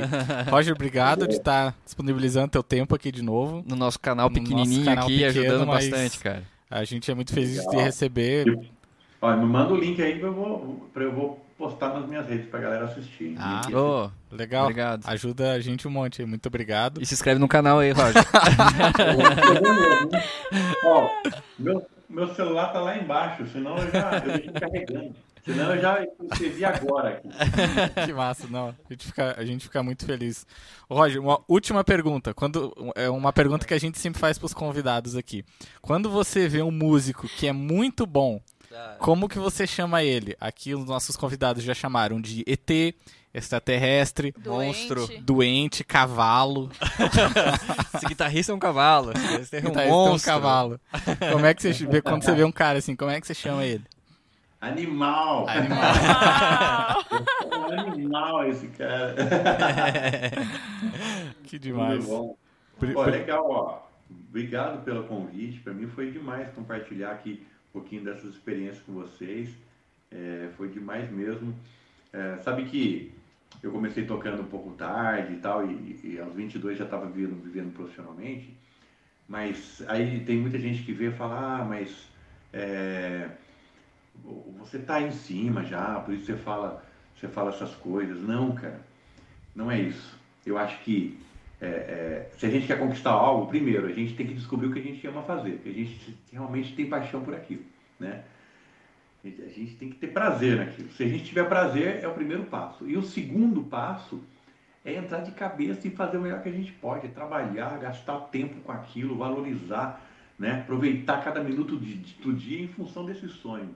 E isso vale para tudo na vida. Posso contar só uma experiência para Claro, por favor. Manda ver. É, porque quando eu cheguei, eu cheguei em BH, é, fui morar de favor na casa dos caras da banda que me trouxeram. Uma banda me trouxe de Rondônia, sabe? Uhum. Me viram tocando e gostaram do meu som, me convidaram para vir. Eu falei com meu, meu pai: Pai, uma banda me chamou para ir. E aí, quero viver de música. Uhum. Aí meu pai me perguntou o seguinte: Mas Roger, você tem, é isso mesmo que você quer fazer? E tal? Você, você tem certeza que é isso? Você não, não, é, não é uma aventura, né? Eu falei: Não, é isso que eu quero, tenho certeza. Está dentro do meu coração. Quero, quero ser músico pro resto da minha vida. E aí, meu pai falou assim, olhou bem dentro do meu, do meu olho e falou assim, então tá bom, vai, olha, olha só que legal. Vai e faz o melhor que você pode. E quando ele falou vai e faz o melhor que você pode, na hora eu não, eu não pensei o tamanho dessa frase, assim, dessas palavras. Eu só imaginei, pô, vai lá e seja o melhor guitarrista que você pode ser e tá tudo certo, você vai se dar bem. Não é isso. Ele estava falando muito mais e eu fui descobrir isso depois da pior maneira. Uhum. Porque eu cheguei e, e, as vacas muito magras, morando de favor, a banda tocava e os caras não estavam me pagando, olha só. E eu morando de favor na casa de um cara, sem ganhar dinheiro, difícil. E eu resolvi sair da casa desse cara, falei, vou sair da banda, porque não estava me pagando, eu vou sair da casa desse cara, vou tentar morar sozinho em algum lugar e tal. E fui, aluguei um lugar para eu morar na raça, assim, na fé, imagina. Sem dinheiro, sem nada. Meu pai me ligava, minha mãe, Ei, Roger, como que tá? Tá tudo bem? Eu, tá tudo bem, tá tudo legal. Nossa. Não falava. Mas por que, que eu não, não falava? Imagina, um filho, mais de 3 mil quilômetros de distância, eu falar que tá ruim, que tá ruim demais. Tá... Eles iam ficar com a cabeça quente é, comigo. Verdade. Eu não queria preocupar, então eu falei, ah, eu, eu vou ter que passar por isso mesmo. Então, melhor eu deixar eles tranquilos, né? Eles só souberam que eu passei muito aperto depois, isso foi muito legal. Uhum. É, aí eu aluguei um lugar para eu morar e pensei, cara, eu preciso ter uma renda aqui. Eu preciso ter uma renda.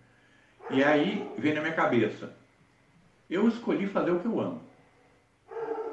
E agora como que eu posso ter renda através disso? Como que eu posso ganhar uma grana para pelo menos me sustentar aqui através da música, já que eu escolhi viver de música. E agora eu não estou nem sobrevivendo de música, né? Porque eu estou morando de favor Uhum. Então a coisa estava sinistra.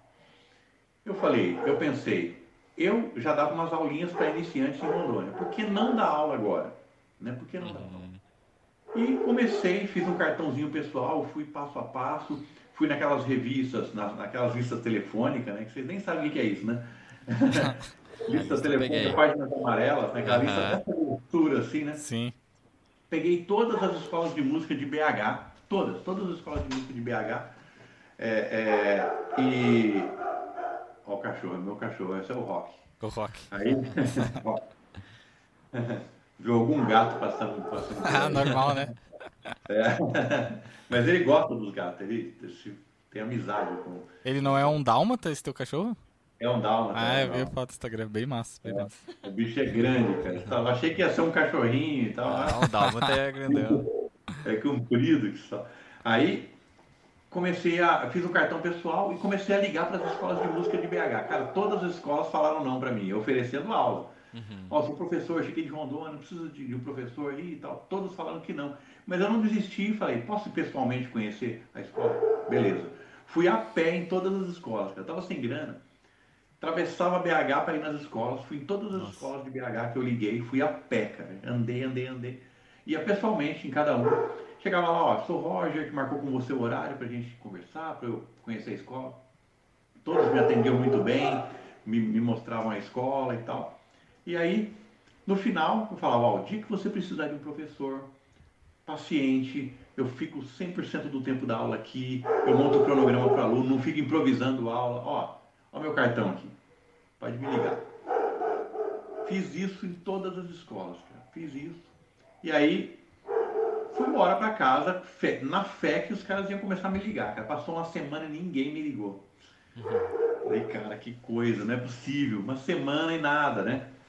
Aí daqui a pouco, na segunda semana, um cara, um cara me liga bem cedinho, né? Aquele celularzão, cabeção, assim, violão. O cara me liga, Roger, você, você passou na minha escola aqui e tal, falou que estava né, querendo dar aula e tal, e eu tô precisando de você, me salva. Eu falei, opa, meu professor não vai poder vir hoje. Tem como você substituir ele? Aula de guitarra e violão iniciante. Opa, tô dentro. Lavei o rosto, escovei o dente, saí comendo aquele pão murcho do dia anterior. Né? aí, rasgando aquele pão ali, corri para o centro da cidade. Cheguei lá, não teve nem muito tempo que eu cheguei em cima da hora, ele já me deu a chave da sala, ó. A aula vai começar em 5 minutos, dá uma ajeitada lá como se você gosta, e depois a gente fala, beleza. Dei as aulas a manhã toda na hora do almoço ele me deu tipo 10 contos, assim, fui lá embaixo, comi uma coxinha e um suco daquele que a língua fica vermelha umas duas horas. Né? Aí subi, dei aula a tarde inteira, comi mais um lanchinho final da tarde. Quando era 9 horas da noite, cara, eu tava cansado pra caramba. Nunca tinha dado tanta aula na minha vida, mas eu tava muito feliz, sabe? Porque o dia de trabalho, né? Curti muito aquilo. E, e quando eu terminei, fui pra sala dele, ele falou, Roger, eu preciso te contar uma coisa. Eu falei, o quê? Ele falou, olha, todos os alunos que saíram dessa sala, todos, sem exceção, falaram, chegaram aqui e falaram comigo, Roger, quem é, é chamar o Ronaldo, cara. Ronaldo, quem que é esse cabeludo que, que deu aula para mim hoje? Quem que é esse camarada? Quem que é esse professor? Eu quero estudar com ele. Aí, ó. Aí o outro vinha. Quem que é esse cara? Eu quero estudar com esse professor. Esse vai ser meu professor agora? Então, cara, todos me chamaram, falaram isso. Aí ele falou o seguinte, Roger, eu, eu achei tão legal isso. A galera gostou tanto de você. Esse professor, ele já está querendo sair. De vez em quando ele me dá umas dicasinhas. Se não tá, eu vou substituir, eu vou te dar esse dia de aula. Você quer? Eu falei, que isso? Eu quero demais, eu tô, já estou aqui. já estou. Aí assumi aquele dia de aula. Cara, eu desci o elevador, era no 27 andar, sétimo andar do prédio, eu desci aquele elevador chorando, cara. Né? Que é aquele conquista. choro da conquista, de algo que, que você quis muito e tal, e não desistir deu certo. Só para resumir, no final de um ano, fazendo esse trabalho de formiguinha, ligando para as escolas, indo nas lojas. Eu ia nas lojas de instrumentos, pegava uma qualquer guitarra, deixa eu testar essa guitarra, ligava num drive, abria o volume bastante, metia a mão na guitarra. Quando juntava 4, 5, assim, tipo sábado de manhã, quando as lojas estavam lotadas, juntava 4, 5, assim, eu arrancava o cartão na mão e dava na mão de cada um, assim. ó, precisar de aula de guitarra, aqui sou eu, aqui, ó, liga aí. E, Nossa. no final de um ano de trabalho, é, eu tinha 100 alunos, eu tinha mais de 100 Meu alunos. Deus, Nossa, mas... Dando aula o dia inteiro, eu dava aula em cinco escolas em BH, ainda tinha aulas particulares. Cara, dava aula igual maluco, assim, é, mais 100 alunos, cara. Tinha hora que eu dava Nossa, aula para três alunos de uma hora, uma hora só.